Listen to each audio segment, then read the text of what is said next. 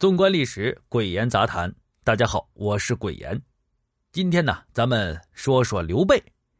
这刘备究竟是仁义之君，还是一个伪君子呢？这是一个非常有争议性的话题。那今天呢，咱们就谈谈。那么，受小说《三国演义》的影响啊，刘备在我们的心目中有两种形象。有人认为啊，这个刘备是个正人君子啊，他不滥杀无辜啊。仁义爱民，对这个君臣如兄弟一般。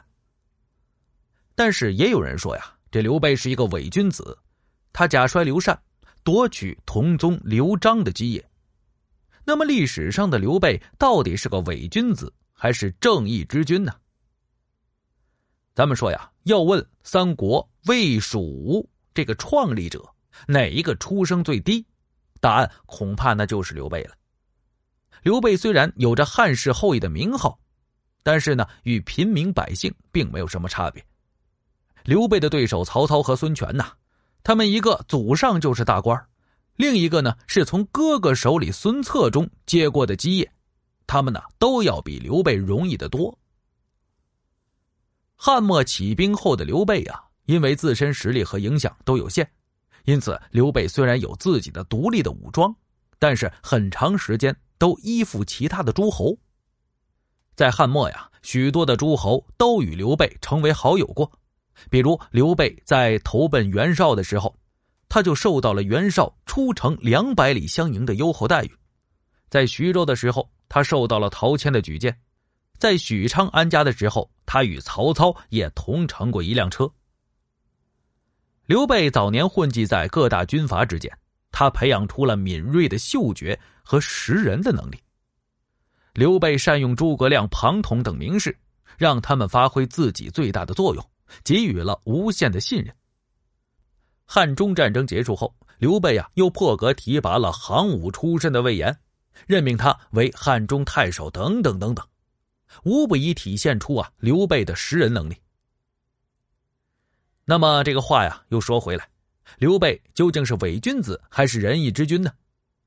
关于刘备是伪君子还是仁义之君这个问题啊，首先要看这些为刘备出过力的名士，但因为某些原因不得不离开刘备的人，比如徐庶、陈群、袁焕等人，他们都曾经在刘备的旗下效过力，但是啊，因为刘备出生不高，有些人则需要考虑家族利益的原因呢，不得不投靠了曹操。但从刘备那里走出的名士之中，没有一个对刘备是有所不满而离开的。他们对刘备的人品还算是颇为认可的。袁焕就曾经呢被吕布用剑威胁过，干什么呢？让他写一封诋毁刘备的书信呢？但是袁焕就是断然拒绝了。这就说明，在袁焕的心中，即使自己不能与刘备一起共事，但是也不能诋毁刘备的仁义之君的好形象。刘备东征孙权失败之后啊，蜀将黄权因为率领的水军被东吴截断了归路，无法返回蜀地，在万般无奈之下，就选择了北上，投降了曹丕。那么，按照古代的律法呢，将领叛国，其家人是要被处决的。但是刘备啊，在得知黄权投降曹丕的原因之后，他不但没有责备黄权，而且还直言呢是自己对不起他。并善待了黄权的家小，啊，这是仁义之君的体现呢。那么刘备的军旅生涯呀，可以说是非常长，将近四十年的时间。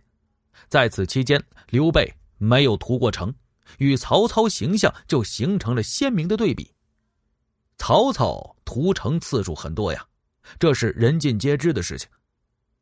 刘备在位期间，没有株连过一个人的三族。被他处死的人也少得可怜，有的呢是因为反叛，有的是因为形势所迫不得不杀，啊，比如养子刘封。那么以上种种事实啊，就表明了刘备确实是一名仁义之君。他与同时代的曹操啊、孙权呢啊这两个人相比，那简直就是一个另类了，是仁义的楷模。那么历史上为何就给予刘备这么高的评价呢？刘备啊，出生于平民，他没有显赫的家族，凭借自己那份坚持和理想，他在三国这个混乱时代就闯出了属于自己的一片天地。